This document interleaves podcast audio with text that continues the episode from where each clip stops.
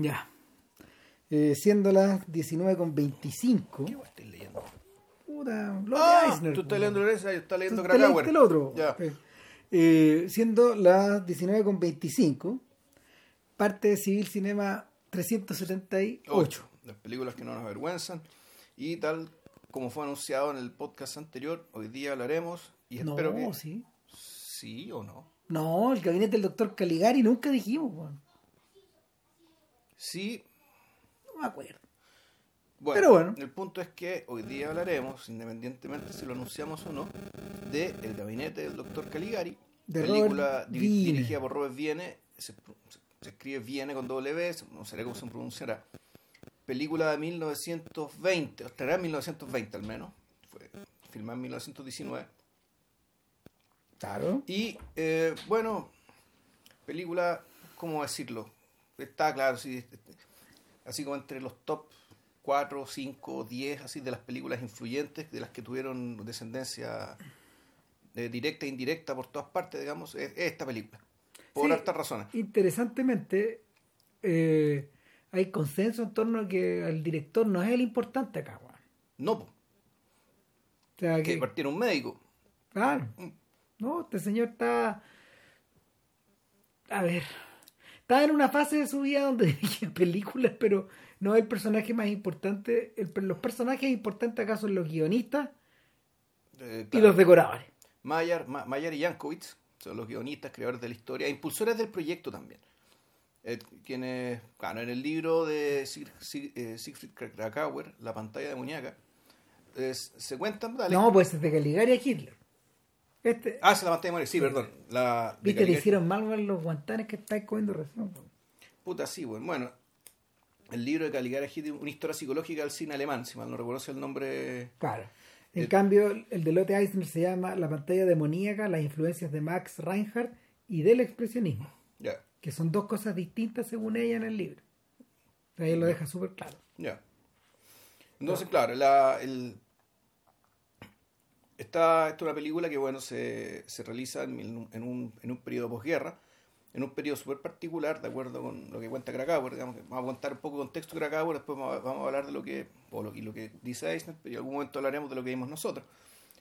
El, el contexto posguerra es un contexto, eh, por decirlo de alguna manera, transido por el trauma, naturalmente, por la derrota y por un por un progresivo y evidente retiro del interés del público hacia lo privado y no hacia lo público, porque básicamente de lo público había venido una gran decepción, que además está que a- una decepción política, digamos, de, de derrota bélica, y con aparentemente el germen que está ahí de también de una inestabilidad económica que va a ser crisis terminal ya una década después. Por lo tanto, eso, eso este contexto, se expresó en las películas con, eh, con un a través de diversos géneros eh, que, que por una parte estaban la- la- las películas supuestamente sexuales higiénicas, que en realidad era porno encubierto, por un lado. Había ciertas películas, ciertos dramas históricos, pero que en realidad que, que- y eso es curioso eh, y, llamativo el hecho de dramas, eran dramas históricos que tenían todo el potencial para referirse a las fuerzas a las fuerzas históricas ya y a la, ¿cómo se llama los factores sociales y económicos detrás de, esos grandes acontecimientos y que sin embargo estaban todos reducidos a teleseries en el fondo ¿ah?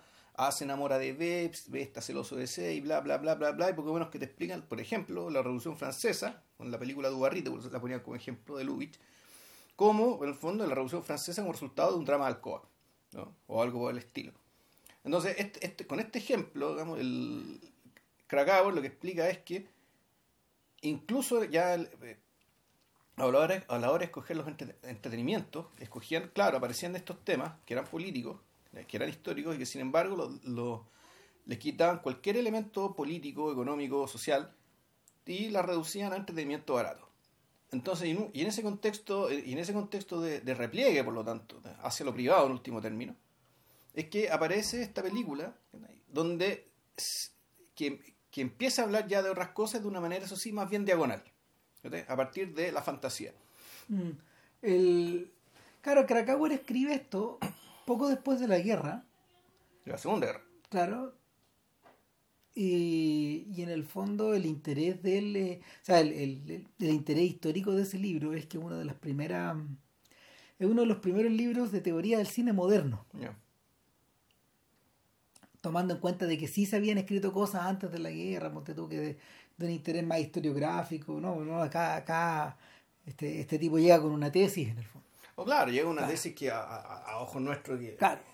O sea, la tesis se leer, sí, no se me lee el libro completo, pero claro, es cómo es posible que la figura de Hitler y varios de sus matices fueron antecedidos y pronunciados antes de que Hitler llegara al poder y antes de que Hitler siquiera fuera una persona conocida.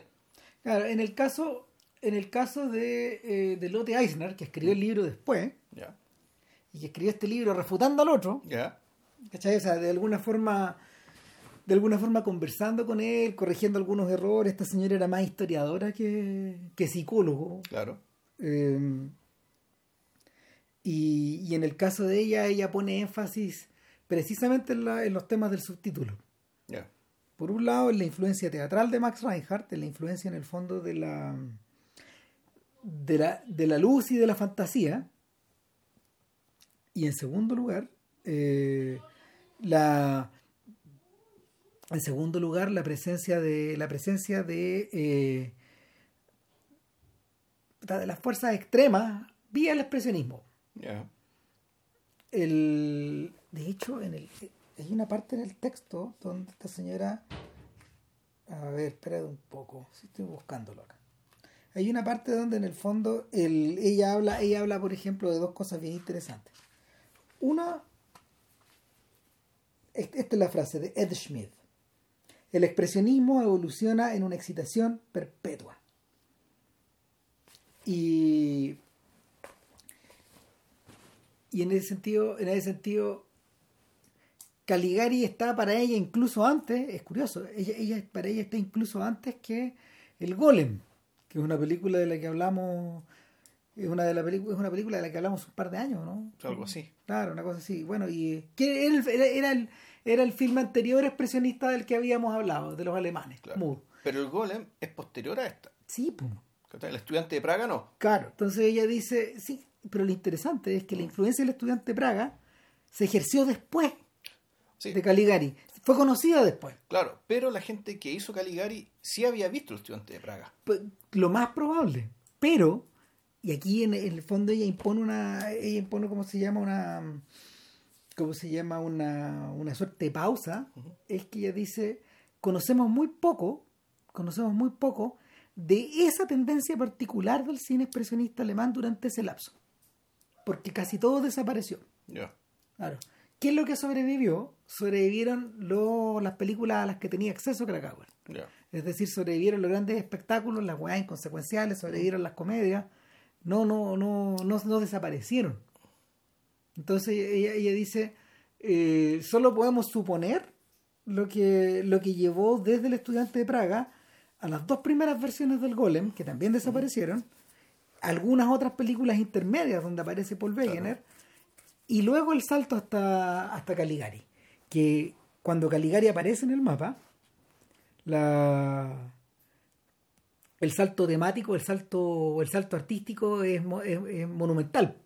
Al lado del estudiante de Praga, que tal como eh, ustedes habrán escuchado si, o, o si escucharon el podcast o lo han visto, si lo han visto en YouTube, se van a dar cuenta que eh, están todos los elementos ahí, básicamente, pero ejecutados de una manera casi teatral, está todo embrionario. Eh, y el y cuando, cuando el golem aparece y uno puede unir los puntos eh, y el, y el golem el golem tomando en cuenta que es como una especie de es como una especie de filme contemporáneo este eh, posterior. claro poco pero un par de años después sí, sí, que los 23, 24, si mal no recuerdo. Claro. El, claro, ya existían, ya existían otras cosas que estaban flotando. Ya existían las películas de Murnau, ya existía, ya existía Fritz Lang, ya, ya habían otras otros estímulos que se habían eh, desligado un poco desde acá y desde otras partes. O sea, sobre todo también del mundo de Reinhardt. Ahora, eh, lo que, lo que a, lo que a Lotte Eisner le, le interesa es principalmente el trabajo de decorado de acá. En, un sentido volumétrico, en un sentido pictórico, eh, por la forma en que en el fondo están ejecutados los planos y todo. Ahora cuando ahora bien, yo creo que yo creo que ella lo piensa, ella lo piensa esencialmente en un sentido teatral y de puesta en escena, pero por ejemplo cuando uno ve esta película hoy día, eh, no parece tan impresionante por la misma razón. No, a mí no me causa tanta impresión por ahí. No. Está muy por detrás de la pintura de la época, por ejemplo. ¿Cachai? Por en los trabajos de Golach, en la, mm, en la forma en que esto, en la forma en que en que los, primeros dadaístas habían, habían abordado también la decoración, la forma en que, por ejemplo, lo, la, forma, la, forma en que se había decorado el ballet y un montón de cosas de la época, estos van por detrás. Lo que sí ocurre es que eh, en el mundo del cine, que yo me recuerde, no existía, no existía una, mm, no, había, no, se, no se había producido, no se había producido un gallito tan fuerte donde, donde no sé, el 95% de la película estuviera dominado o del material estuviera dominado por esto, por esta, por esta suerte de energía. A ver, lo que yo tengo, tengo entendido que esta fue la primera película que en el fondo incluye estas manifestaciones de arte superior a un arte que era considerado, y que todavía en el fondo lo es, pero que era un arte sumamente plebeyo. En el fondo la, el, no sé decir, los riesgos visuales, las apuestas visuales que están puestas en el decorado, naturalmente pertenecían a otras artes, que eran artes que eh, destinadas a, otros, a, supuestamente públicos más burgueses, que y públicos y, y más acaudalados entonces, claro, la, esta, película lo que además es, es, meter a este cine, que es un es el, arte para las clases bajas, digamos, el arte más, barato, más o menos barato, eh, de incluir esta, eh, estos recursos, que sin embargo, claro, si bien no, no son no son ni pueden no, no son particularmente vanguardistas ni llamativos respecto de eh, del arte existente en la época, ni cómo ese arte además eh, era ocupaba otros espacios artísticos, como los escenarios de los teatros, por, ejemplo. Claro. Sí creo que el, eso tiene una razón en el sentido que el decorado en el cine tiene una función completamente distinta al decorado en, las otras artes. Claro. En las artes mismas, digamos. El cine, el, el, cine estaba, a ver, el cine, el cine estaba problemado porque además era en blanco y negro. Ahora, hay un detalle. Las copias de Caligari eran entintadas. Sí, en colores. Eso es lo que está en YouTube. Y esos colores son para señalar las horas del día principalmente. Claro. Eh, más que para una. Más que, ¿cómo se llama? Para una. Eh, más que para un intento, por ejemplo, de con esos colores crear un estado de ánimo. ¿Cachai? Entonces, esas cosas todavía no están tan conectadas. No están tan conectadas. Eh, ese color no está usado no está usado en, en un sentido que no sea... Mm, no, es convencional. Descriptivo. Claro. claro. Y, y por lo mismo, por lo mismo, claro, pues todavía la, la película misma eh, se presenta en forma, se presenta en forma embrionaria. Yo siento que es menos audaz de lo que parece. Ya. Pero, pero eso no obsta para que haya sido tremendamente influyente. El, yo creo que eh, y bueno, y última cosa antes de última cosa antes de, de, empezar con la historia. Cuando Lotte Eisner habla de el, del decorado, a ella le interesa una cosa particular. Una cosa que tiene que ver con un término alemán que se llama Schadenfreude. Ya. Que en el fondo es. la misma palabra que está tan de moda esto de la, Schadenfreude, la alegría por la, por la, por la desgracia ajena. Claro. Ya. Eh, eh, mira, dice tengo una notita que está abajo, dice, el objeto vigila con Schadenfreude, término intraducible y típicamente alemán en el que se mezcla la idea de persistencia de la persistencia diabólica y de alegría maligna ante la desgracia ajena. Nuestros esfuerzos vanos por dominarlo, o por ejemplo, como por ejemplo los botones de cuello que se deslizan bajo un armario, se rompen bajo nuestros dedos con el fin de retrasarnos o de destrozar nuestra carrera. Cagarnos. Entonces ella habla de que eh, el, la función del decorado en, en Caligari eh, está ejercida en torno a eh, lo que ella llama la perfidia del objeto. Ya. Ahora, ella, ella lo explica por otra razón. Dice que en la sintaxis normal del alemán, los objetos tienen una vida activa, completa. Para hablar de ellos se emplean los adjetivos y los verbos que se utilizan para hablar de los seres vivos.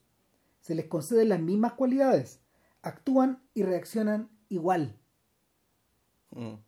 Entonces, eh, esta suerte de antropomorfismo eh, nos explica, por ejemplo, un montón la, la pasión que eh, en los cuentos infantiles o en los cuentos de los hermanos Grimm, por ejemplo, eh, despliegan los objetos cuando eh, en el fondo toman forma, le hablan a la persona como, no sé, como en los cuentos infantiles, como, como en La Bella y la Bestia, por ejemplo.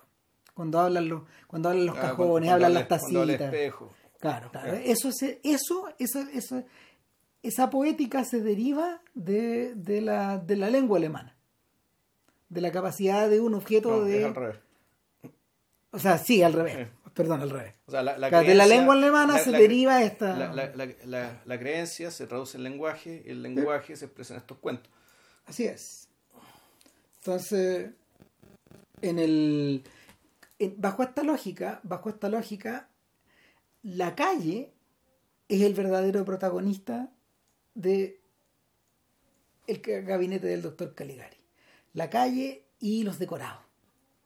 Y, y la distorsión, la No, dist- si fuera por eso, el verdadero protagonista del doctor Caligari es el gabinete del doctor Caligari. Ah, un objeto. es un objeto, decir, claro, claro. en la cajita de la cual sale, eh, en, la, en la caji- en la cajita de la cual sale César. En, en último término sí. En último término sí, claro, pero ella, ella también está, ella también se está refiriendo a el por qué en el fondo las calles están curvadas. o sea, porque la están O curvadas, por porque, qué, el- por qué los faroles, los, por qué los faroles son tan amenazantes. porque la, bueno, porque la ciudad, la ciudad completa en el fondo parece una llamarada. Claro, o, o, o- parece, o parece una suerte como de perinola vuelta, Claro, la- un amasijo de cosas. la- las sillas donde sientan la autoridad, porque claro, alguien te puede decir la, la interpretación inversa. Aquí como esta es una película que está hecha por un par de un par de anarquistas ¿cachai? o izquierdistas radicales, el, todo lo que tiene que ver con la autoridad está exagerado, deformado, para, para darte la impresión naturalmente de que, de que existe una opresión cotidiana. Una opresión cotidiana ante la cual hay que, naturalmente hay que rebelarse. Pero la película ni siquiera se trata de eso, se trata de que está en un estadio tal de que la, la, la opresión demoníaca, digamos, la- esta, esta- opresión política, digamos, que viene desde, desde la autoridad, y que es la autoridad que precisamente fue la que, eh, la que de una u otra manera terminó cayendo con la guerra. Esto una, esta, esta opresión era ensalzada, elevada, exagerada por los objetos. Entonces, cuando el, cuando, cuando el doctor Caligari va por primera vez a, a una oficina pública para solicitar un permiso para hacer su show, se encuentra con un, se encuentra con funcionarios muy despectivos, muy desagradables, sentados en unas sillas altísimas, como si estas sillas, y aquí, aquí está, está, está bonito el juego este con lo que con lo que decía Eisner acerca del objeto, donde claro, las sillas son muy grandes, esto será claro, es una metáfora escogida por los autores para hablar de una cosa, pero también puede ser el ejemplo de que el, es como el objeto el que eleva. Sí. a, a estas figuras. Lo mismo que la silla donde están los, los, los pacos, digamos, la- las policías. Para Eisner dice que o sea, Eisner continúa diciendo que en el fondo esta weá es una esta weá no solo está expresada aquí y ahora, sino que también, no sé, eh, en el siglo XIX, por ejemplo, hay muchos ejemplos en la literatura Ya. equivalentes, donde, donde en el fondo eh, estar rodeado de los objetos distorsiona tu percepción. Ya. La aumenta, la nubla eh, y la, la vuelve más extrema. ¿Cachai? Eh, el- e- e- en ese sentido, en ese sentido ella, ella eh, va más allá que Krakauer al decir que en el fo- en el fondo esta weá está incubada desde, esto está incubado desde siglos, finalmente. Y que, y que, el- y que, y que, y que eso en cierta medida eh, le proporciona a Caligari una suerte de fascinación más una, una suerte de fascinación que, que, se, que, se, que se despliega más allá de la coyuntura histórica Ya. ¿cachai? no es un obje- no solo es un objeto que no solo es un objeto que eh, no solo es una película que hace sentido dentro de la teoría de Krakauer dentro de esta idea de que el, el peso el peso de la autoridad o de la forma en que la autoridad se presenta ante ti te comba la realidad. Sino que eh, ella dice, este plato ya estaba servido desde los días de Hoffman. Sí, bueno, y el, claro, y, otra, y otra derivada que es hermana de esta y paralela de esta, el rol de los objetos en los sueños. Claro. O sea, que en el fondo el, la buena, buena parte en, los sueños se producen desplazamientos de significados hacia objetos. Mm. Ya, y eso también, y esto es una, esto es una derivada de lo anterior, digamos, que va en paralelo a esto que estamos viendo en la película acá, y que y en la pintura es muy fácil verlo, por ejemplo, en la obra de Magritte, donde los objetos se, en el fondo se transmutan, digamos, ¿cachai? en generalmente en partes del cuerpo digamos de, las personas en de los pies las invaden eh, puta, es mi consecuencia el verbo correcto para, para, para, decir cuál es la cosa pero en el fondo se produce una continuidad el, lo que quiere hacer Madrid efectivamente creo que es expresar gráficamente o visualmente la, la, continuidad del desplazamiento de significado que se produce en el sueño en, el, en ese sentido tú el objeto la animación del objeto naturalmente no viene del objeto en sí sino que viene de, de tu propia psiquis es al revés es tu psiquis la que forma el objeto. Claro.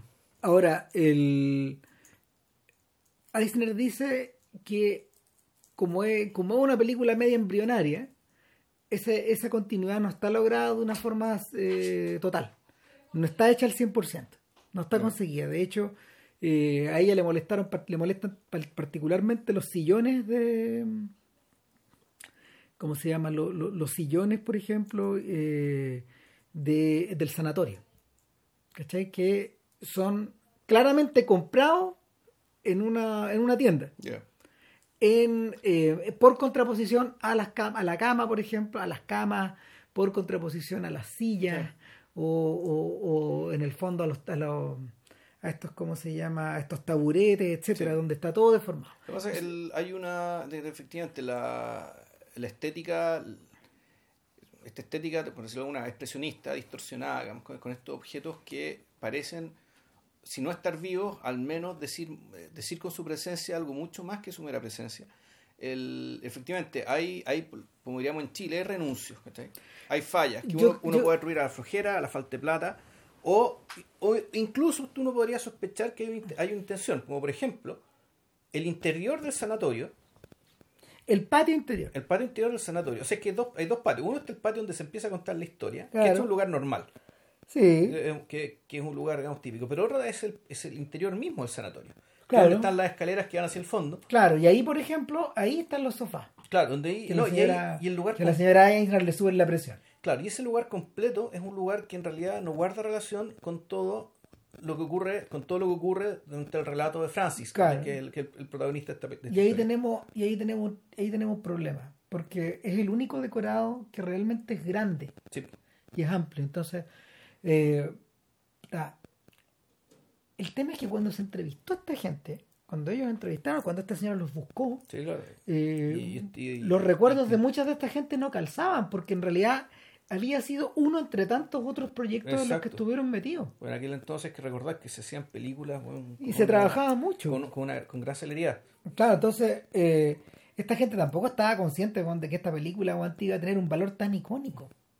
Eh, esto no es Eraserhead que se está trabajando tres años en un galpón a puertas cerradas, no, no, esta weá se, esta esta se fabricó en, cuatro, semanas. Más o menos, entonces se fabricó más o menos rápido y finalmente finalmente, ¿qué es lo que, qué es lo que nos queda de Caligari? O sea, así como, como, como gran recuerdo, gran, por lo menos para mí, de los decorados, mm. antes de pasar a explicar la película entera. Eh, es muy impactante verles, es muy impactante ver, evidentemente, la ciudad remolinada, que es un telón. Mm. Es un telón y eh, eh, es un telón que es medio parecido, por ejemplo, al que, al que Dante organizó en su ilustración de en su ilustración de, de, los, de, de los anillos del infierno. ¿cachai? De la Divina Comedia. Que aquí, está invertido, porque esto es como una especie de. Esto es como una especie de. Mm, no, sí, es una llamarada compuesta, por llamadas, una llamarada. compuesta por llamaradas pequeñas, que son las casas en cuya cumbre está la llamarada una, mayor. Una bigarrada detrás de otra. Que una iglesia. La inspiración acá aparentemente fue Praga. ¿Cachai? Pues Janowitz, creo que la, Praga, medieval. Claro, Janowitz era, era, él era praguense. Claro, entonces eh, eso, eso, eso, es una, eso es una de, una de las cosas que claramente está identificada. Ahora, eh, el, la feria que está construida por delante de eso, la feria de fenómenos, la feria de atracciones, eh, está construida en términos muy puntiagudos y con, con, con, con una especie de, no sé, de objetos que van girando y que te dan la idea de ser carruseles, por ejemplo, cosas o cosas por el estilo. Ese, ese es un decorado que uno recuerda muy intensamente. Claro, y ahí la inspiración es un lugar de Hamburgo donde ocurrió un, un episodio de un asesinato de una joven, en el cual, eh, y creo que era Mayer, el otro guionista, que a, a Mayer le tocó estar en, eh, estar en Hamburgo cuando ocurrió ese, ese, suceso, y él vio a, la ni- eh, vio a esta joven, la siguió, la persiguió, y vio que de repente su, eh, y es una historia así como efectivamente, parece una historia fantástica, la, la ve, que ha aprendido de ella, empieza a escuchar su risa a lo lejos, las empieza a seguir, y súbitamente aparece, ve pasar un burgués caminando por ahí, y se va, y al, y al- y al- y al día siguiente esta niña aparece muerta, Ya. ¿cachai? Y claro, y ella y este tipo queda convencido de que el burgués, y, y- el- y esto es un, en un, esto ocurre en una especie de parque o, o- parque o bosque a las afueras de Hamburgo, que tiene el mismo nombre de la ciudad ficticia del Hofenstadt o algo así. Interesantemente, el comienzo de Extraño en un tren de Hitchcock muestra una escena similar, Ya, donde Mm. vemos el, el tipo que comete el asesinato, eh, lo, lo comete en un parque de diversiones. ya. y el y está filmada está filmada esa es la perfección de Caligari porque Mm. Hitchcock utiliza los anteojos de una persona para deformar la realidad. Mm. claro entonces es una es un, re- eh, es un recuerdo es una versión muy sofisticada de ese recuerdo Ya. claro Eh, el segundo decorado que es indeleble es la intersección de calles por donde los amigos pasan en la noche y se encuentran con su amiga la amiga que ellos dos están enamorando Con Jane. Claro. Y, y, y esa, esa calle, esa calle que está filmada de distintas formas o, o aludida de distintas maneras durante la película, eh, tampoco la olvidáis nunca, en el fondo. Mm. El, de esa calle se despliegan, se despliegan los, eh, los, los callejones estrechos que la, a la que la, que la peli- estrechos, curvos y Mm, angulosos claro. que- a, la que- a los que la película recurre una y otra vez para poder mostrar las evoluciones de la gente durante la ciudad, las idas y las vueltas de un lado a otro. El tercer decorado importante yo diría que es el techo por donde César, el sonámbulo, se lleva a a Jane. Claro, que es, es- es otra de las es otra de las imágenes icónicas de, de- del gabinete. Que dura, ¿qué? ¿25 segundos? dura? Claro, nada, claro, o sea, eh, yo creo que a esta altura está un poco mezclada también con la imagen de Musidora y, y- y de los de vampiros, que también tiene escenas así. Pero en el fondo, claro, y también hay un tipo de traje, es es una persona de traje negro o, de, o de malla negra que está, que está, mm, que está como, eh, está ascendiendo en la noche. Es inevitable pensar, no sé, en Batman, en todas estas Claro, weas. con King Kong. Ah, en King Kong también. Ya. Eh, el cuarto decorado, el cuarto decorado indeleble es eh, la celda del prisionero. Hmm. O sea, y de hecho, el, a pesar de que el prisionero aparece solo en tres escenas, eh, uno de la, una de las fotos más famosas de la película es el prisionero de piernas cruzadas con una mm, ¿cómo se llama? Con, con una celda de proporciones totalmente totalmente descuajeringadas, totalmente fuera de fuera de la realidad, pero sobre todo la pierna amarrada a una piedra que tampoco tiene Sí. ninguna relación con ni con el lugar, ni con el, ni con el sentido de la escena. En el fondo es como eh, da la sensación de que el prisionero está amarrado a su propio destino, a sus propios actos. Y, y, y- el- y los eslabones de esta cadena, los eslabones de esta cadena son como los de un ancla de barco. Bueno, en realidad, indeleble, para mí también indeleble la pieza de Jane. Que eso ahí, claro, ahí hay, hay un trabajo con la profundidad. ¿Cachai? Que, que, que te permite darle mucho suspenso a la, a la escena. Ahora, eso, eso sí, ese, ese tributario yo lo había visto, por ejemplo, en estos grabados, en estos grabados de Fusli, O de Fusli, o de Fuseli, como, como, como, como lo, lo- se, lo, se, me- se- se lo recuerda a este pintor, se le recuerda el, el arquitecto francés, este pintor alemán del romanticismo, que, que mm, frecuentemente recurría al arquetipo de la mujer eh, devorada por sus pesadillas, pero la pesadilla tenía forma de animal. Estaba sobre su cuerpo, sobre sus pechos o sobre su cabeza. Y, y es precisamente lo que hace el sonambulista, echarse sobre ella. Claro. Está a punto de matarla con un cuchillo, pero hay un instinto animal que la obliga a poseer a la mujer y a llevársela. Tú no sabes, es que bueno, si es por poseerla, la, la podría haber poseído ahí mismo. ahí el tema es que uh, esto yo creo que es la ambigüedad, en la ambigüedad Sí. ¿cachai? respecto de que básicamente se la quiere llevar para contemplarla, tal vez, ¿cachai? porque ella también está puesta con un blanco riguroso, ¿cachai? para Sí. que se convierta en una especie de antónimo. El... Un antónimo ante el cual él queda, yo creo, que crea, pas- que- queda pasmado, digamos, y por eso él- eso impide que la termine matando, digamos, que es la orden Claro. que, que la había recibido. Claro. Entonces, el, esa pieza claramente eh, es tributaria de, es tributaria como de esta, de estos óleos o de estos ¿cómo se llama? o de esta, o de estas ilustraciones como de finales del siglo XVIII. Ahí le estoy mostrando Jota. Sí, sí, sí. Ah, esto tiene que claro.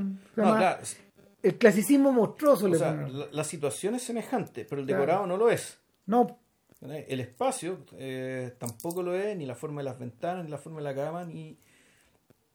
Claro, y es de una profundidad tal que también que te hace pensar, volvemos al tema de la desproporción, que es una, es una habitación que al igual que la celda del prisionero, que no es real, o sea, esto no es así. No. En el caso del prisionero, uno podría atribuirlo también a la intención de que, claro, mientras más grande la celda es más cómodo para el prisionero, pero uno, el prisionero se puede mover, y dos, el- la sensación que queda a fondo es el tema de la pequeñez, ¿cachai? O sea, la pequeñez del prisionero ante esto. el- los espacios alterados. Mm. El, el siguiente, el, o sea, el, el- el siguiente escenario, el siguiente escenario de alguna forma indeleble es la es la mm, es el que está habitado, es el, es- el- a ver, es el despacho de el, es el despacho del director del sanatorio Ya. que no, no lo vamos a aludir como el nombre Caligari, porque el señor es el director, el Claro. director. Sí. Y head director vive, eh, vive en un espacio un poco fáustico, que no que, que está dominado, que está dominado por objetos, está dominado por, O sea, lo- por libros, un por, por, por un esqueleto, por despacho, por, su, su- perdón, su despacho está, a ver, la, la es la cantidad de conocimiento, por decirlo de alguna forma, lo que comba la realidad aquí. El- la expresión más perfecta en la modernidad es la pieza del tercer rabino en Un hombre serio, de los hermanos Cohen, que está tratada de la misma forma. El tercer rabino es este viejo al que nunca hay acceso. Y cuando por fin eh, el protagonista se cuela, o sea, cuando por fin el protagonista eh, cree poder llegar, la vieja, la vieja que está delante, le, que, en el, que en el fondo es como el portero de Kafka, Es la, no, la mujer de Clamp, del Claro. castillo, sí. no, la- le impide la entrada. Y lo vemos al fondo, lo, lo vemos al fondo como puta, de la misma forma en que Rembrandt pinta el filósofo. ¿cachai? En el cuadro del filósofo. Y, y el aquí lo que lo, aquí, lo que claro lo que, lo que lo que lo define ahí es que en el fondo todo el conocimiento humano está ahí. A- Adentro, adentro de la, del despacho del tercer rabino hay globos, globos terráqueos, mapas, fetos, sapos conservados eh, en, en, en cómo se llama el líquido. Eh, No, me acuerdo también del, de la pieza del padre de Nispo, ya, de la película de, de Ruiz. puta sí, weón. Y que además tenía los disfraces, ¿cachai? Que además porque no, porque no solamente era una figura de autoridad, sino que además podía ser muchas figuras. O sea, ese conocimiento no solo no solo lo convertía a una, a una autoridad intelectual, sino que además esa misma sal le permitía hacer muchas otras cosas. Sí.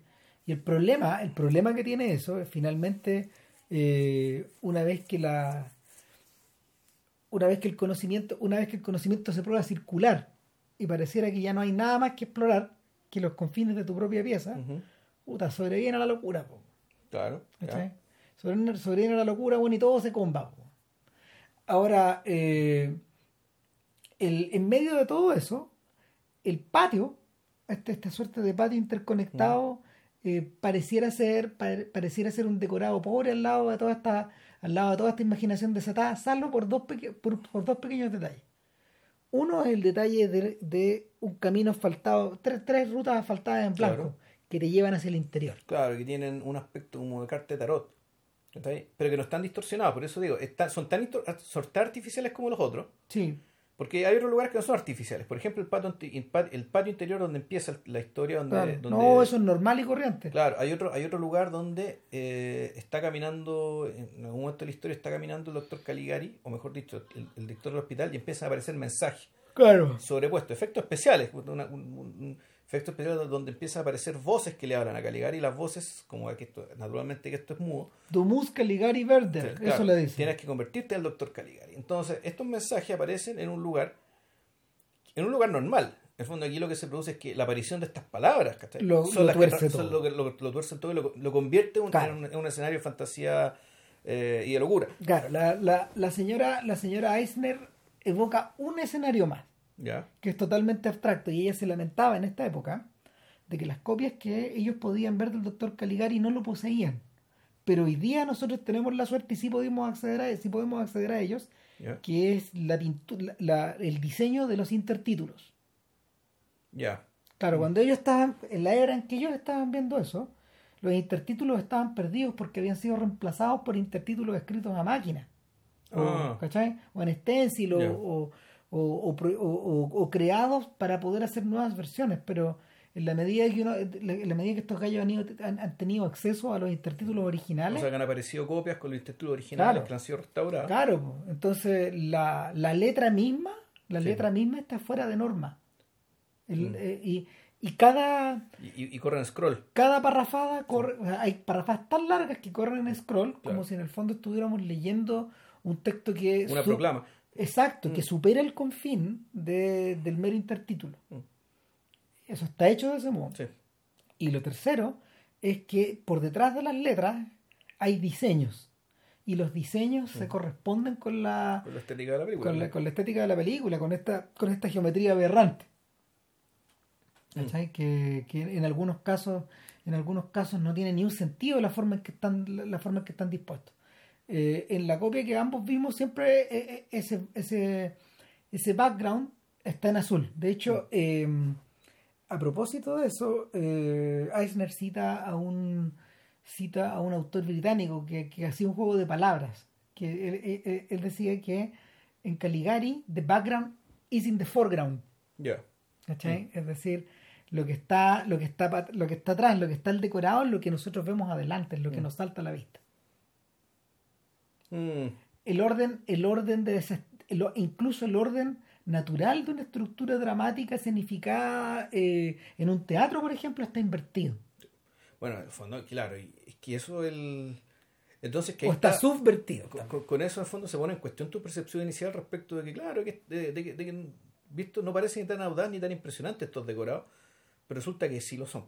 Sí lo son. Sí lo lo que son. pasa es que Sí lo que pasa son. es que uno está polucionado, po. Sí, ese- esa es la weá. Ahora, bueno, yo recuerdo cuando lo vi, cuando esta película yo lo vi primera vez en los 90, me acuerdo por antes, yo creo que fue en un ciclo, en, ¿cómo se llama esto? En, un, en, en lo mismo, en lo, en lo contador, en la Facultad de Arquitectura y Arte y Diseño, digamos, en, en- de la Católica, y ahí dieron la película, pero ahí no tenía subtítulos en inglés, en alemán, ni en ni una hueá, ¿cachai?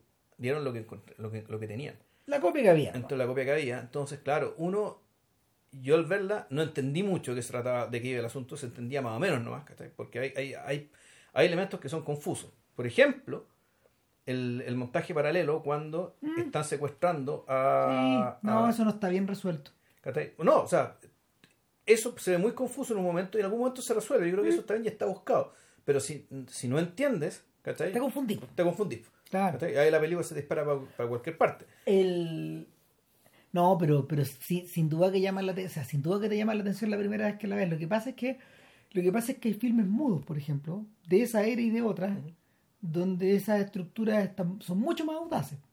¿Cachai? Yo siento que, yo siento que en términos, yo siento que en términos arquitecturales, por ejemplo, intolerancia es mucho más audaz. No en las secuencias que, de los que todo el mundo se acuerda, sino por ejemplo en la secuencia moderna En la, en la- en la secuencia de la condena, del condenado. ¿Cachai? Esas weas están hechas con una con una plasticidad que esta cuestión no tiene. En parte porque yo siento que yo siento que eh, en Caligari siempre van a haber dos cosas. Uno es una voluntad de una voluntad de construir toda esta, toda esta ficción dentro como de una caja cerrada, como si estuviéramos dentro de un teatro. Claro. ¿Cachai? Eso, eso es evidente. Y esa es una herencia de Max Reinhardt, por Claro. ejemplo. Esta idea de que en el fondo todo lo construyes en el interior. El, el otro día le mostré a JP el comienzo de La Muñeca, de Die Puppe, de, de Lubitsch, donde al principio Lubitsch aparece frente a nosotros con una casita de juguete. ¿Te acordáis? Y él, y él la abre, la abre y se No, despliega un no, no la mostraste a mí, se la no, a si te lo mostré, si se despliega un patio. Y en el y de dentro de la de dentro de la casita hace, él hace un corte y de dentro de esa casita de juguetes salen dos personas, dos humanos. Ah, ¿Cachai? Y, y en el fondo, eh, en el fondo Lu- Lubitsch está diciendo, este es el mundo de Reinhardt. ¿Cachai? Este es el mundo que yo voy a recrear, pero que voy a subvertir porque puta, yo, yo soy un talento de otro, de, de otro, de otro orden, digamos. Yo estoy jugando dentro de esta cajita que es de Reinhardt, pero me interesan otros juegos. ¿Cachai? Y el... Esa es una cosa. Y lo otro, lo otro, hay una vocación artesanal, siento yo, en, en, el, en Caligari, que estos otros esfuerzos industriales no tienen. ¿Cachai?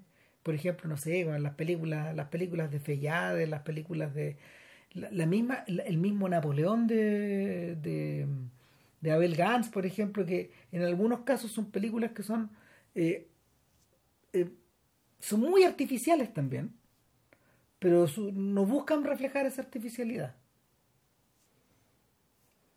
Yo siento que en esta película hay una vocación artesanal eh, muy marcada y, y ahora que la vi, después de como 10, 12 años de no haberla visto, inmediatamente me acordé de Direct Sergio. Ya. De también, eh, que es una película que intenta hablar de cosas muy precisas, pero con una vocación también muy artesanal.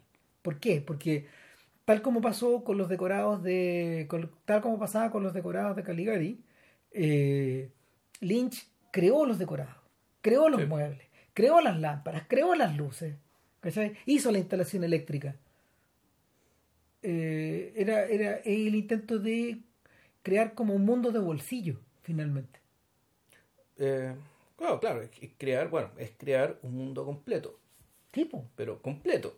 completo, completo, con sus propias leyes. Exacto. O sea, un, un, un universo nuevo, un, un universo nuevo y al mismo tiempo probablemente cerrado.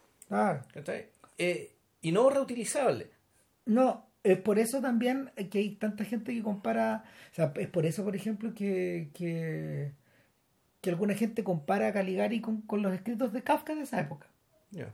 Porque Kafka también estaba trabajando en un mundito cerrado, que estaba dentro de su cuadernito que no le mostraba a nadie y que en algunos casos ni siquiera eran algunos de esos, al- algunos de esos borroneos, algunos de esas, algunos de esos textos nunca fueron a dar a prensa. Esas weas se conocieron después, en otras configuraciones eh, fabricadas, digamos, por su, por su legatario. O sea, libros que en el fondo los armó, los armó Max Brod. Mm. Pero, pero claro, pues, eh, eh, es la creación de un mundo cerrado. Y dicho esto, puta, hablemos del argumento, pues, weón. Es que. nada, Yo creo que igual hace sentido. Sí. A ver, de partida, el, a mí me llama la atención viendo la película es que la película dura una hora, una hora y media, Una hora y cuarto. una hora y cuarto, Sí, una hora quince. Todas las versiones están como entre una hora diez, Una hora- una hora, una hora dieciséis, dieciocho, perdón, sí, ahí, no, era claro, más. no más que eso. y que tiene seis partes. Sí, eh, es que eso es súper inusual. En realidad es un, es una hora y cuarto, sí. ¿Por qué? Pero ¿por qué? Porque el tema del 6, ¿cachai? Porque llegaba una cuestión, porque la película se divide en seis actos y los actos tienen, duran prácticamente lo mismo. Sí, O sea, hay una, eh, esta cuestión está estructurada y subdividida en actos que tienen exactamente la misma longitud. Es Y casi como un cronómetro. y que no tienen una progresión dramática en el sentido que hoy podemos asignarle, no sé, a principio, desarrollo final. No está hecha de esa manera. No. No, entonces, bueno, el primer acto empieza con la... Con una confesión. Claro. Eh, el, el, el- son, hay dos hombres que están en un jardín en la noche y se ve pasar a una mujer que es casi un fantasma. Que es un, claro, está como... Es como si fuera una sonámbula que camina. Claro, y, y el más joven le dice al más viejo, ella es mi novia. Claro. Y les voy a contar por qué está así. Claro. Y Entonces, entonces bueno, este, este lugar, como ya, ya aludimos anteriormente, este es un lugar normal, es un lugar del mundo. Y cuando empieza el relato de este, de- de- del hombre joven, que se llama Francis y que vendría a ser el protagonista de esta historia, eh, Bueno, esto está en una ciudad y aparece la ciudad, y aparece la llamarada, y ahí, claro, se produce el, y ahí el corte está, y, y, ese es el shock, visualmente hablando. Ahí está el shock. Lo primero te muestran esta llamarada, digamos, esta ciudad con forma de llamarada, y después la feria, donde está esta ciudad con forma de llamarada de fondo. Mm. Usando a veces el recurso del iris, Donde que, que uno podría discutir o no si es que el, si el, zoom, el zoom out en este caso, reemplazó este efecto. Esto de mostrarte con un iris rodeado en negro, en, en una, la pantalla en negro, un iris te muestra un monito, ¿cachai? La pantalla se empieza a abrir y tú das cuenta que este monito está arriba del organillo de un organillero y que este organillo organillero, digamos, está en medio de una feria. Claro, está, que está en uno de los pasillos de la feria muy concurrida y tú decías, ah, ok, es domingo. Y de fondo la llamará. Y decís que es domingo. Claro. Es un día domingo donde la gente está dando vueltas y eh, vemos a dos, a, a, dos hombres, a dos hombres jóvenes. Uno de ellos es Francis y el otro es su amigo Alan. Es su compadre Alan, claro. claro. Eh, corte, luego vemos a eh, vemos a un viejo más o menos, más o menos fofo, gordo, vestido, eh, vestido como un maestro de ceremonia, que está abriendo su tienda. Claro. Y, y su tienda ofrece un espectáculo Em, singular. Uno de los tantos espectáculos, claro, singular, y hay una especie como de, hay una especie como de zombie, que está colgado en una suerte como de pintura, y él dice que él está exhibiendo a un sonámbulo, a un sonambulista. Claro. Em, hay un corte entre medio que no está muy bien explicado, que aparentemente es como un flashback, donde este mismo viejo, que se identifica como el doctor Caligari, va a, eh, a una oficina a pedir permiso, a solicitar una patente para poder funcionar para en este montar su show, claro. Claro, y ahí es donde lo reciben estos funcionarios que están elevados en unos taburetes muy altos. Claro. Como si estuvieran escribiendo algo. Claro. Y, y el viejo, el viejo ahí, ahí queda demostrado que en el fondo el viejo va a pedir permiso, pero se lo niegan. No, no, se lo dan, pero lo hacen esperar, lo tratan como las pelotas, ¿cachai? Entonces el viejo, el, el, el, viejo claramente está molesto y mosqueado. Claro, entonces de alguna forma eso, eso colabora en su ánimo a la hora de, de abrir el show. Entonces, claro, abre el show, pero en algún momento cuando llega la noche, el, al otro día, puta, aparece el funcionario muerto. Corte, este, claro, el guan que lo atendió se murió. Claro. Ah, puta, lo, lo mataron de un cuchillazo. Así no. Claro. Al día siguiente en la feria, Alan le dice a Max, porque Alan es el que convence, a, perdón, a Francis, vamos a ver el, el show del doctor Caligari, porque parece que es muy bueno, weón. Puta, la va de gente, weón. Va de gente, se han colas para ver la weá, Claro, y efectivamente, el viejo, el viejo sale, se junta un montón de weones y entran. Claro. Y, y entramos y eh, es una suerte de escenario teatral, pero bien podría ser una sala de cine. Sí. Por ejemplo, eh, donde hay, donde hay... Pero también podría ser, puta, pero también podría ser la, ¿cómo se llama esto? Lo, el sótano de un bar, digamos, ¿cachai? Donde se juntaba la gente a hacer mítines políticos. Claro. O sea, puede, puede ser un, un, un, centro de reunión clandestino. También. Puede ser un montón de cosas. Es un lugar muy Es importante esa, e, e, esa acotación de JB porque en el fondo el, el, e, el que la gente se reúna convocada por el doctor Galigari, eh, evoca esta idea de que esto es un acto social, que se hace, que, que, se despliega, que se, que se despliega un poquito más allá del show del mago en el fondo. Claro, no es un acto eh, que es que es un claro, era la forma de aquel entonces, una, forma en que se transmitía la información que está en la, en la naciente sociedad de masas. claro. Eh, el que gritaba más fuerte llenaba el local. Claro, y, pero además es interesante que este era un sonámbulo que llevaba, llevaba toda su vida dormida, tenía 23, años, 23 años durmiendo, pero el, la, promesa del show, el atractivo del show, claro, era un buen durmiendo, ¿cuál es la gracia? Bueno, supuestamente este buen durmiendo despierta, despierta y al despertar él tiene acceso a todo el conocimiento del mundo, digamos, por eso es que tú le puedes preguntar lo que sea. Él, él, conoce el pasado, el presente y el futuro. Claro, entonces, claro, es una, es una figura profética. Y una y, y, como está durmiendo, y ahí te empiezan todas las o sobreinterpretaciones respecto de, bueno, si él vive en el mundo del sueño, el mundo del sueño es la verdad, porque la medida que él vive en ese mundo del sueño, él conoce todo y entiende todo. Entonces el espectáculo, el, El espectáculo consiste en que el, se le pregunta, y este, si este sujeto dice la verdad, entonces, bueno, Alan comete la idiotez infinita, el, el amigo de, de Francis, Cagazo. de preguntarle, bueno, ¿cuánto tiempo voy a vivir? Es la pregunta que no se Es pregunta. la, es la pregunta que no se pregunta. Y el y sucede que el Ches- César, que se llama este sonámbulo, eh, le dice, bueno, hasta la, eh, hasta la noche. Hasta el alba, hasta, el alba, que el alba. Claro, y ahí puta, colapsa Alan, pues. Entonces Alan queda con un shock, con un shock medio histérico, medio neurótico, ahí volviéndose los dos al, a sus casas, se encuentran con Jane y ahí nos enteramos de que además eh, Jane en el fondo es una, es una amiga de ambos y los dos Están- que se sienten los prometidos. se, se- son, son pretendientes de ella y tratan de puta, y, y conversan para decir, bueno, pase lo que pase, no importa quién elija, nosotros sigamos siendo amigos. Claro. Porque no hay nada más triste que perder a la mina y al amigo al mismo tiempo. Eh, entonces ya muy bien, puta, muy noble la despedida, ¿cachai? ¿Qué sé yo? Y en la noche, y en una escena que también es bien seminal, ¿cachai? Que es la... Llega César a matar a Alan, ¿cachai? Básicamente para cumplir la profecía, que para que se sea, no, no, es que es más, es, es- es- es más ambiguo que eso. De, Nosferatu le rendiría homenaje, de hecho, en, en una de las escenas de... Perdón, Murnau le rendiría homenaje en una de las escenas de crimen de Nosferatu, donde vemos la pura sombra nomás, claro. sobre la pared y todo. Y acá, claro, vemos que una sombra está echándose Claro. encima de Alan. No sabemos quién, Claro. quién o qué es. Pero claro, a esta altura Puta, un- un- Presumimos. eh, se presume que es él. Claro. Porque se presume que el con quien interactúa Caligari, o Césare, o esta extensión suya, ¿cachai? Eh, que es Césare, está, termina muerto.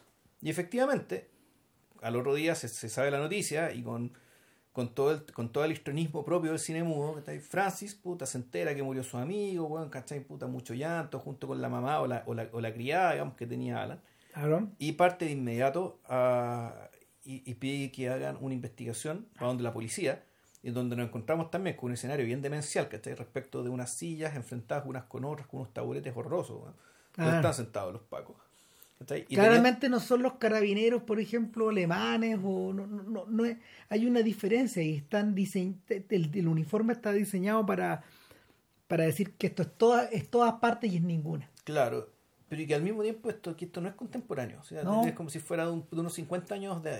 Y ahí antes. nos volvemos a topar con el estudiante de Praga. Claro, Si ustedes se acuerdan, el estudiante de Praga había una clara referencia al, a la- a Al la siglo XIX. al siglo XIX, a la cultura del de la carreta, Mm. a, a la- a estas quintas de recreo al aire libre, a, a la sensación de una a la sensación de una sociedad muy muy estratificada donde en el fondo los intentos de revolucionar el ambiente eran rápidamente aplacados por las fuerzas del orden de una manera brutal. Mm. O sea, puta, atiéndete, atiéndete al orden o de lo contrario, weón, te cae nomás. te cae. Y, y en este caso, en este caso, lo que sí se describe es una suerte de estolidez de la policía, más o menos generalizada. Son medios, son medios pelotudos, digamos, medios pavos, poco, poco, poco diligentes, y claramente Francis es el, claramente Francis es el que encabeza la partida. Claro, y esto además, donde está esa escena, y abajo, el piso de abajo, es un lugar, es un oscuro, un- es, un- es como una especie de túnel, digamos, del cual se ve una escalera gigantesca, ¿cachai? Que el que Ah. tenéis que subir para llegar donde está la autoridad. El, aquí la película, el, la, la película también es interesante, es una película de horror, pero al mismo tiempo es una historia detectivesca, donde Francis en el fondo es el detective. Sí, el... es interesante que en algunas de estas estructuras se revierta la se revierta a la mm, a la investigación a la investigación de algo que está oculto. Ya. Eh, ahora estoy leyendo todo esto, ahora estoy terminando Call for the, Call for the Dead, la primera novela de le carré. de John Le Carré. Y es curioso, pese a que la, la novela está muy bien escrita, sobre todo para ser una primera novela, eh, está extremadamente bien ambientada, hay un gran trabajo de caracterización, en eso este tipo no tiene, pues prácticamente no tiene igual en su género, pero donde pero lo, interes- pero lo interesante es que eh, en el mundo donde está ambientada esta historia, que es eh, en los inicios de la Guerra Fría, más o menos, porque estas novelas están removidas temporalmente de, de Tinker Tailor Soldier Spy, por ejemplo. Cuando él entró a, en, las, en, las, en su segundo lea con Smiley, corrió una década todo. Hizo a, hizo Smiley una década más joven de lo que es en estos libros de, de lo que es en estos libros originales. Ya. O sea, ajustó la cronología. Es menos viejo. Pero, pero Smiley es como el padre Brown, pues. en el fondo. Sí, una historia. Sí, esa, esa es la, esa es la, la rareza de la, de la novela. Bueno, y de la película, que es una, una muy buena película con, de- con James Mason haciendo Smiley. Claro. Que, que, claro, la rareza es esa. Invierte una gran cantidad de energía en contarnos que este es un, que este es un espía excepcional, pero Pero que su pega en esta novela es ser un detective, no un espía. Claro. qué chucha. Entonces, eso, eso de inmediato me hace acordar a, me, me hace acordar, por ejemplo, la, la ambientación de, de, de las historias de, de las historias de Dupin eh, de, Edgar Allan Poe. ¿Por qué razón? Porque Dupin no es un, no, no es Sherlock Holmes, No. ¿cachai? No es, no es un investigador per se. No es un, no es un, no, no es como se llama, no es un sabueso. ¿cachai? No es, no es alguien que vaya, no es un investigador privado en el sentido clásico del término, sino que eh, enmarcado, por ejemplo, en una, en, en una, en una, en una estructura de relato de horror, como son los crímenes de la, ca- de la, de la calle, de la calle Morgue, de la Rue Morgue, eh, enmarcado dentro de esto, eh, Dupin eh, es un es un personaje que eh, es un poco arrastrado a esta estructura. Sí, ahora, sí, ahora lo que me interesa, ahora que volvemos a Dupin y donde podría estar el parentesco con, no sé si con esto, pero sí con parte de la revisión de la, de la novela detectivesca es que Dupin en el fondo, más allá de resolver el caso del Whodunit, y no sé si será uno de los primeros, que una de las primeras eh, obras de ficción que aborda este género. Es de las primeras. Es de las primeras que el- En la clave moderna, la que la- de la forma que hoy día las que, que entendemos. hoy día la- las conocemos y donde efectivamente también está Sherlock Holmes, pero Sherlock Holmes es una él dado que él, él, él es un es prácticamente un- un- una persona no sé si con autismo pero sí con una capacidad eh, una incapacidad absoluta de conectar con el otro Holmes generalmente se atiene, atiene a los hechos lo que hace Dupin, eh, lo que hace Dupin y, lo, y, y- y es lo que re- realmente creo que no- novedoso y revolucionario, digamos, ¿cachai? es que él sí trata de entender y especular respecto a cómo piensan los otros, ¿cachai? y trata del pensamiento, la comprensión del pensamiento de los otros, o incluso el no pensamiento en el caso de la rueda de Morgan. ¿cachai? Sí, pues hay una suerte de alucinación que se produce. Si Claro. Este tipo no llega por cuando, cuando, cuando Poe te describe la destrucción que está generada dentro de la pieza, donde, donde, donde extrajeron a la víctima. Ujú. Creo que Eh, eran las víctimas, porque eran más de uno. Exacto. Sí. El, eh, es em, lo que se despliega ahí adentro son las huellas de un exceso de algo, Claro. de una presencia que supera lo humano. Eh, en el caso, en el caso de la rumorgue, el, el que comete los crímenes es un gorila. Sin embargo, claramente el gorila, el gorila está, el gorila está puesto ahí con una suerte de simbolismo. Los franceses lo entendieron súper bien cuando, cuando alucinaban con los cuentos de este weón. Claro, o, pero, pero al mismo tiempo, pero ahí lo que hay detrás es, bueno, pero ¿qué tiene que pensar o qué tiene que tener en la cabeza alguien que comete a alguien como esto? Y a partir de, de esa especulación llega a la conclusión de que, y, da, y más otros datos, tú, tú dices, ah, no, bueno, esto, esto, esto no es un ser humano. En cambio, la carta robada, ponte tú, ¿cachai? La carta robada es un caso que él resuelve precisamente a partir de, bueno, ¿cómo habría que pensar en esto? ¿Cómo Claro. piensa el otro? Claro. ¿Cómo piensa el otro? ¿Cachai? Ahora, el... en- Inferencia. Claro, en el caso de, en el caso de, de Francis como detective, ¿cachai? El, yo creo que está un poco el fantasma como- de cómo piensa un otro, pero de partida él quiere conocer al otro. Tiene que entenderlo. ¿cachai? Y uno podría decir que la Rue Morgue, perdón, la, el gabinete del doctor Caligari, pues, efectivamente es tú, el- lo que Francis descubre es cómo piensa. ¿Qué es lo que motiva? Bueno, y, y en esa en esa dimensión donde la película está totalmente vigente hoy día. Ya. Ahí es donde yo siento, acá no ha pasado, acá no han pasado 99 años. weón. ¿Cachai? El, o 100 en el caso de la filmación. El, vol- volvemos a la comparación con Eraserhead.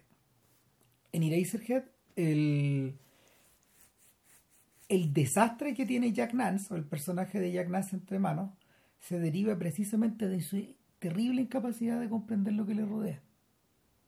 Eh, no posee ningún, no, no posee la energía de Francis, por ejemplo, para poder desentrañar eh, la razón por la que se encuentra sin pega, la razón por la que su pareja o su novia de alguna forma lo lo, lo, lo, lo, lo trata de la forma en que lo mm. trata o, o, la, o la forma en que su suegro en la familia lo, lo impulsan a eso él no sabe él, en ningún momento se da cuenta por ejemplo de cómo embarazó a esta mujer mm. ¿cuándo? ¿qué pasó? claro eh, la guagua le llega a la puerta pero le llega le llega le llega como un Deus ex máquina mm. un día aparece la guagua y se la entregan y, y, y, y arréglatela. Y arréglatela y la mujer desaparece finalmente. Y, y de ahí para adelante, de ahí para adelante, eh, mantener viva la, mantener viva la guagua, mantener vivo el bebé, weón, eh, se convierte en una suerte de ordeal, se convierte en una suerte de maldición, weón. Porque no, no, como diablos, weón. Entonces, el, el, todos los caminos están cerrados para este sujeto, salvo el de esta aparición que es completamente mm. irracional, el de la mujer que está en el, adentro del refrigerador. Adentro del refrigerador, eh, no, no miento, adentro de la adentro del, del sistema de aire acondicionado. Hmm. salvo eso. Entonces, el, los caminos están cerrados. Sin embargo, el, el, trabajo de Francis eh, en, en, en, en, esta suerte como de aventura que le inicia, que, que involucra distintas cosas. Por ejemplo, no sé, eh, en algún momento involucra que él empieza a sapear qué pasa con el doctor Caligari. Y se queda toda una noche buen vigilando. Y... claro, y ahí la película te engaña porque él está viendo que el César está acostado ahí con el doctor Caligari, pero, en paralela, pero paralelo César está raptando a su novia, a Jane. Y uno, como, como lo, lo, hablamos delante, uno queda absolutamente desconcertado. Pero esto está pasando al mismo tiempo. Pasó una cosa antes, pasó otra cosa después. No se entiende. Hay un doble acá. Claro. Se desdoble este weón hay algo más. son dos hermanos gemelos, Claro, entonces, y, por un rato la ilusión se mantiene. Esa es una, esa es una de las cosas que pasa. Luego, luego, eh, el, luego Francis encabeza una partida poco menos que policial. Eh, una vez que. Y, ah, miento, pasa otra cosa más.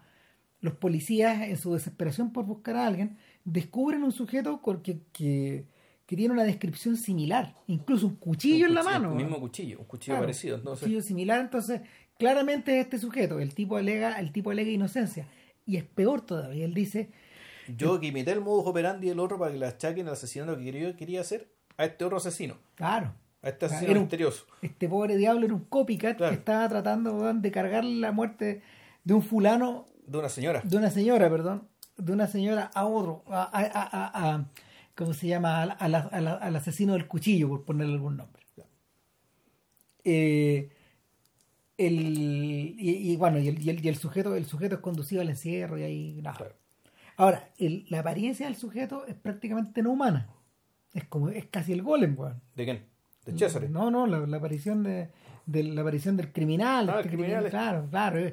está animalizado el, hombre, está animalizado el actor. completamente. Completamente.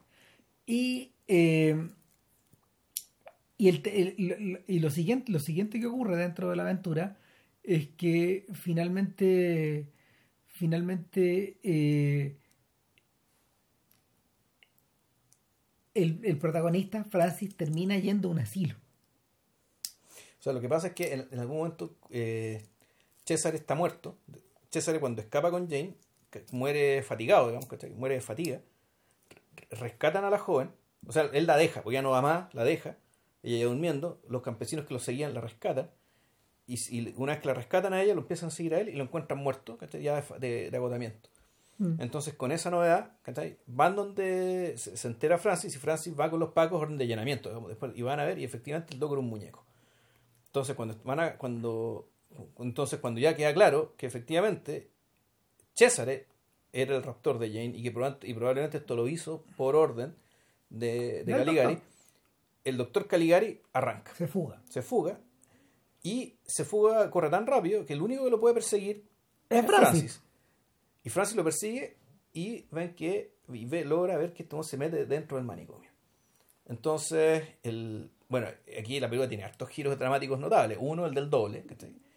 Eh, otro giro es que el tipo se mete en el manicomio, que ya debe ser un paciente del manicomio. Y resulta el, otro, el, otro, el, otro, es el del autómata, finalmente.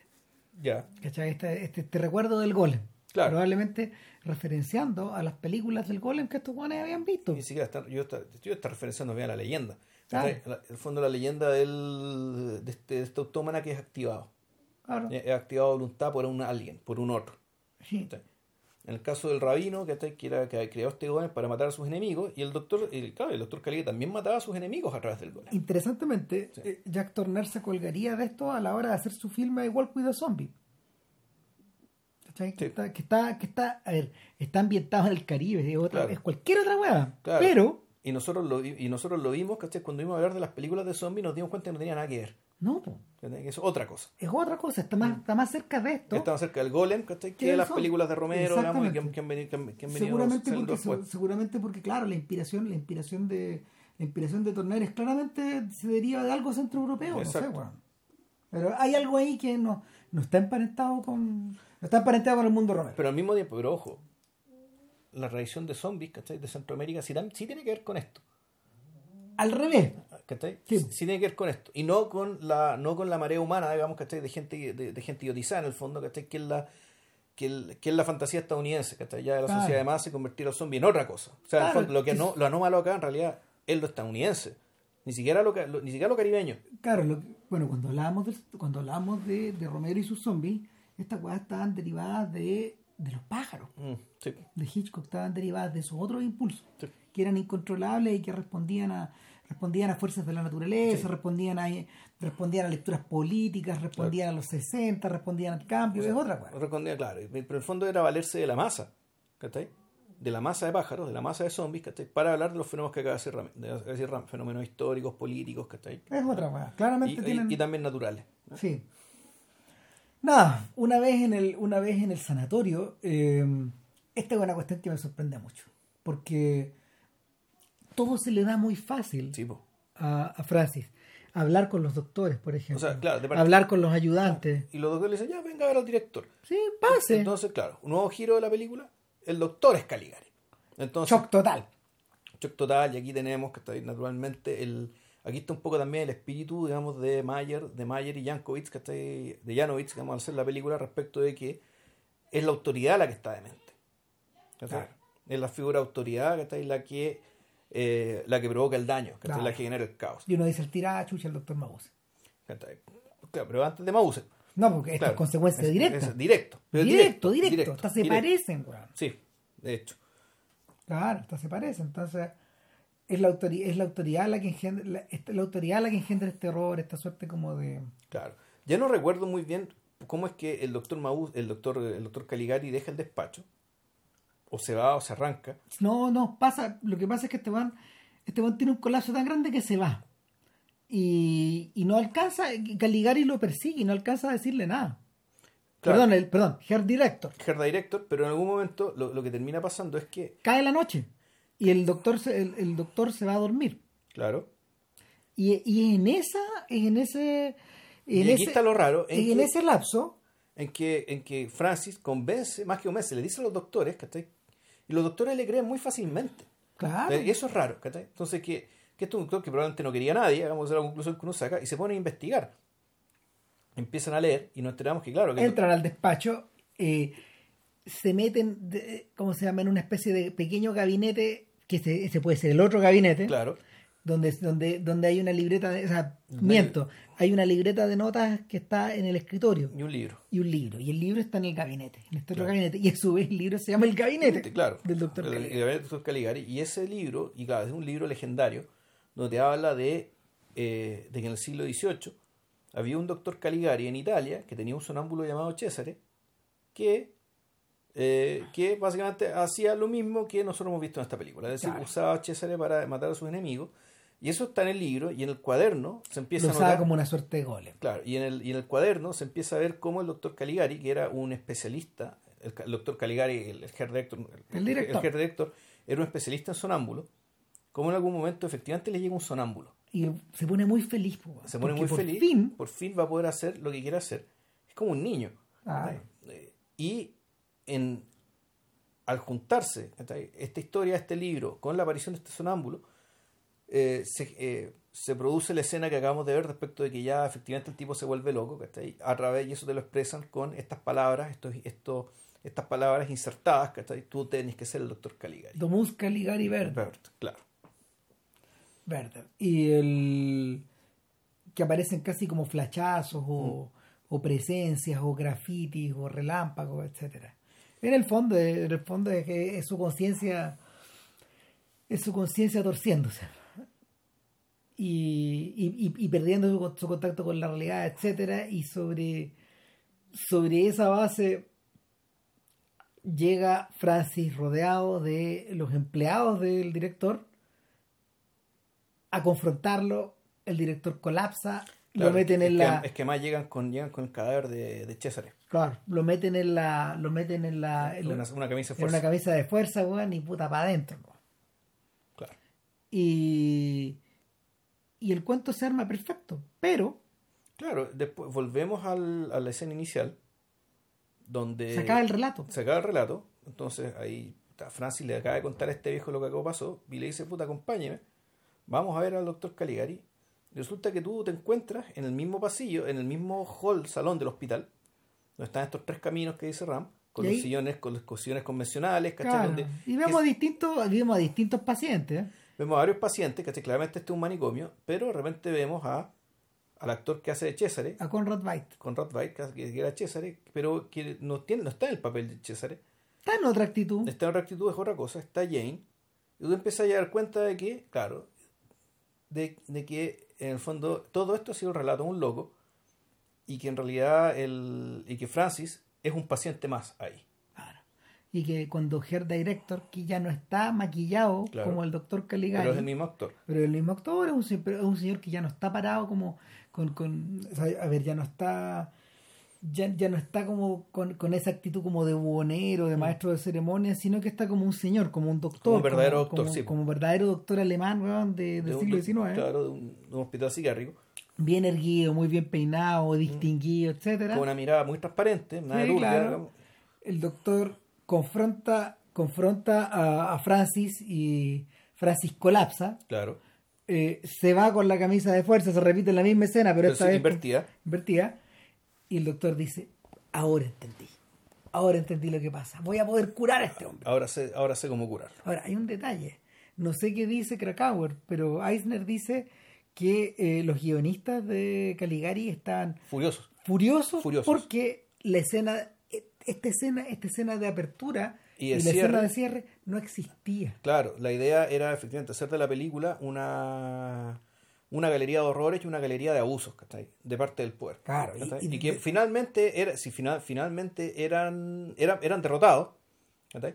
Pero el- la idea de que esto fuera real, y sin embargo fue Robert Viene, el director.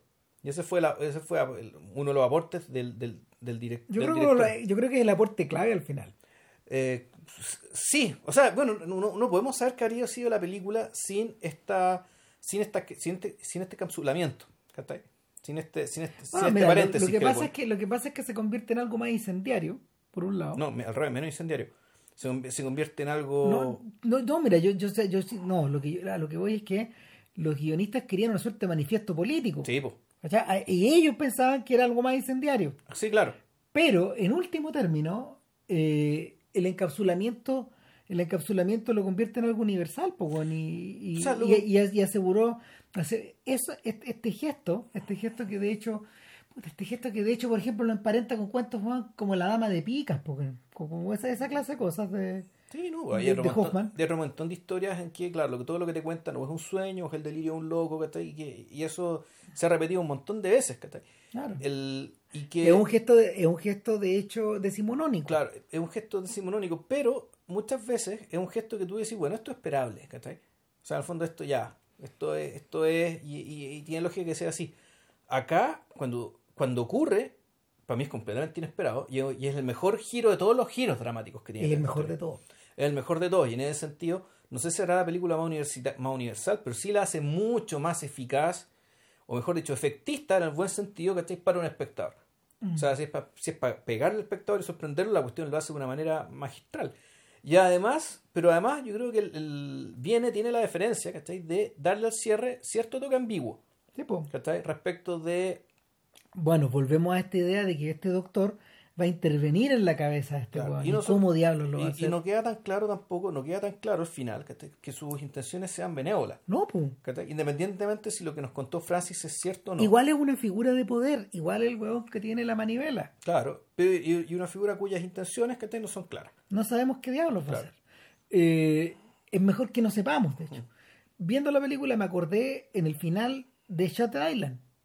Sí, pues. De Shutter Island, porque finalmente el, el, el- el proceso de. El, el proceso de. mm, de tratamiento del detective encarnado por DiCaprio, que, que nada, eh, durante toda la película lo vamos acompañando también en su investigación, Sí, como si fuera un detective, Claro. como si fuera un detective para desentrañar un misterio que está ambientado en un lugar En un donde lugar cerrado donde supuestamente do- viene visita. y no y donde los horrores son visibles Sí, claro. ¿cachai? donde donde había un gran maltrato donde se- donde donde en el fondo eh, el- las figuras de autoridad son precisamente los que de alguna manera im- imprimen o imparten el horror.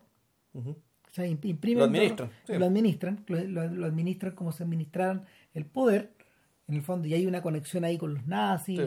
hay una conexión hay una conexión con el gobierno americano hay una conexión O sea, con las atrocidades que hicieron los gringos después de la guerra, digamos que son de distinto tipo. Exacto, Sí, durante y después de la guerra. que, y, que- que todo esto funciona como una tapadera, Mm. como una tapadera, etcétera, las referencias son pero lógicas, obvias, weón. Sí, pues bueno, el- uno viendo el. Y lo interesante, pero lo, y Mm. lo interesante, lo interesante es que mientras más nos alejamos de eso en el tiempo, eh, puta, mm, ese mensaje eh, o, eso, es- o, o- o esa info que pasa en Scorsese se firme más y Mm. más y más y más y parece más, más sólida todavía. Y su parentesco con Caligari se refuerza, Sí. Sí, se refuerza porque en el fondo por la po- eh, en, en el fondo en el fondo déjame plantear toda otra idea que se me ocurrió mientras veía la película y decía este señor este, este anciano que está escuchando a Francis al principio Claro. no será su terapeuta Hmm. y, todo lo que hemos estado viendo de alguna forma eh, es una recreación o es un estímulo para que él en el fondo vaya desarrollando su terapia de la misma manera que DiCaprio iba desplegando en esta gran puesta en escena que Ben Kingsley, que el, que el, que el psiquiatra de Ben, encarnado por Ben Kingsley, eh, permite y alienta en Shutter Island. ¿Cachai? Y, y, y- y en el fondo la circularidad de la, la circularidad de la película se vuelve total. Lo que hemos visto es el tratamiento, Ya. o lo que hemos visto es una, una no hemos asomado a la psiquis de este loco, pero probablemente en una fase donde en el fondo él está tratando de salirse de este, de este loop. ya. No sé. Ahora, pregunta. Cuando Thomas Mann escribió Mario el hipnotizador, ya. ¿Habrá visto el doctor Caligari? Puta, a ver, espérate. Que es de, es de años después. O sea, ¿Diez Mario, años después? Mario el ¿Es del hipnotizador fue 30? escrito en 1929. Ya. Publicado en 1929. ¿Cachai? Porque claro, Mario el hipnotizador es como la... O sea, es una de las... Es identificada de las grandes alegorías respecto de lo que, lo que Hitler hizo, digamos, ¿cachai? con su pueblo. Con el pueblo completo. Mm. Y, pero claro, o sea, el, y ahí la, la explicación del libro de Kakawa respecto de, bueno, lo que ocurrió, ¿cachai? Naturalmente que fue, eh, fue anunciado, Bueno, hay una cosa que sí podemos decir, que Sí. por ejemplo, en lo, en lo que respecta a Mann, en esa época cuando Caligari se estrena, eh, Mann era conocido como el autor de, de los, de los Buddenbrook. Y, y era básicamente un personaje que estaba afiliado a la derecha. Eh, firmemente afiliado a la derecha al final de la Primera Guerra Mundial. En cambio, el man que escribe eh, que escribe Mario el Hipnotizador, puta, se parece más a un socialdemócrata. Ahí se produce la gran inversión de, de, de su vía de su vía pública. ya. O sea, Man termina más cerca de la izquierda que de la derecha. Mm, Precisamente bueno, por toda la. después de haber presenciado los 20. ya. Ya, claro, porque en el fondo, y aquí yo creo que ya estamos cerca del cierre, digamos, ¿cachai? Y lo que tiene además inquietante esta historia, volvemos, es el, es el hecho, ¿cachai? De mezclar todo junto, digamos, ¿cachai? El, de partida, bueno, el poder como fenómeno, el poder, eh, el poder como una opresión permanente, el poder también como espectáculo, ¿cachai? y como un espectáculo ¿cachai? donde, donde básicamente tú, acti tú activas ¿cachai? a otros ¿cachai? para que cometan eh, crímenes horrorosos digamos, ¿cachai? en tu nombre. No, y, y el poder también como, como forma de perfilar la realidad. Que se deriva un poco de lo del espectáculo, Claro. pero no es lo mismo en el fondo. El poder te define qué es lo real. Ya. O Claro. las reglas de dónde te vaya, el cuadrilátero de donde te vaya a mover. Claro, entonces esta película es importante porque, eh, porque puta, yo creo que es la, es la primera ¿cachai? que conjuga todos estos elementos ¿cachai? y los conjuga de una manera, además, muy genuinamente heredera ¿cachai? de la tradición cultural, literaria, digamos, ¿cachai? alemana. Sí. Yo creo No, que el bastón, el y, por algo, bueno, el tema parece un anecdótico, pero no, el libro Lo de Eisner es de Caligari a Hitler. No, de, no, no, no, no de de, de Krakauer. Ah, perdón, el de, el de Krakauer. Claro. Claro. El O sea, de, el no, de- de, no, de, no, no de no de Nosferatu, no, no de no. No del estudiante de Praga, no del golem, no. no del Doctor Mause, no, es Caligari. ¿cachai? Mm. Entonces en- es, es Caligari básicamente donde confluyen ¿cachai? Eh, muchos elementos ¿cachai? que parecen eh, eh, que parecen eh, entrelazarse y traslaparse mutuamente ¿cachai? para armar un tejido que hace absolutamente com- no solo comprensible y esperable ¿cachai? la aparición de lo que pasó después. De la gente que hemos comentado en el podcast, claramente los herederos acá son, son los herederos directos son eh, Pabst y Lang. De, de toda esta Y Murnau. de toda esta postura. Lo que, pero lo que pasa con Murnau, bueno, es que no, hemos- eh, no, hemos, no hemos comentado abiertamente esa, eh, esa Claro. otra era de Murnau. No, o sea, ni, no hemos hablado de Paul Leni, no hemos hablado de Lubitsch, eh, que son gente que también de alguna manera recogió todo esto eh, vía Max Reinhardt Claro. que es el que está más arriba que todos, digamos, que en el fondo el que le debe la, la- eh, eh, esta idea, esta concepción de mundo, esta esta sensación de como de, de eh, miento, esta aspiración a encerrar el mundo en una caja. En un gabinete. Puta. Claro. No, próxima semana. Próxima semana, ah, bueno, hay que ver qué pasa con la Copa América, la cuestión sí. porque se juega la final. Vamos a ver qué chucha hacemos, tal vez grabamos el sábado, no sé. Eh, hay que ver. Bueno, Hay todo, que ver. todo dependerá de lo que pase, pero la próxima semana sí vamos con Lee Chandong. Ahora tenemos que decir todavía si es que va a ser diablo. todo Lee Chandong o va a ser la primera parte de Lee Chandong o la segunda parte de Lee Chandong. si es que hay dos partes de Lee Chandong o hablamos, o hablamos de una película para Uh, después hablar de sí. otra, o hablamos de todas, no sabemos. No sabemos qué chucha. Pero que es Lee Chandong, es Lee Es Chandong. leyendo. Así que bueno, eso, que estén muy bien y será para la próxima. Chao.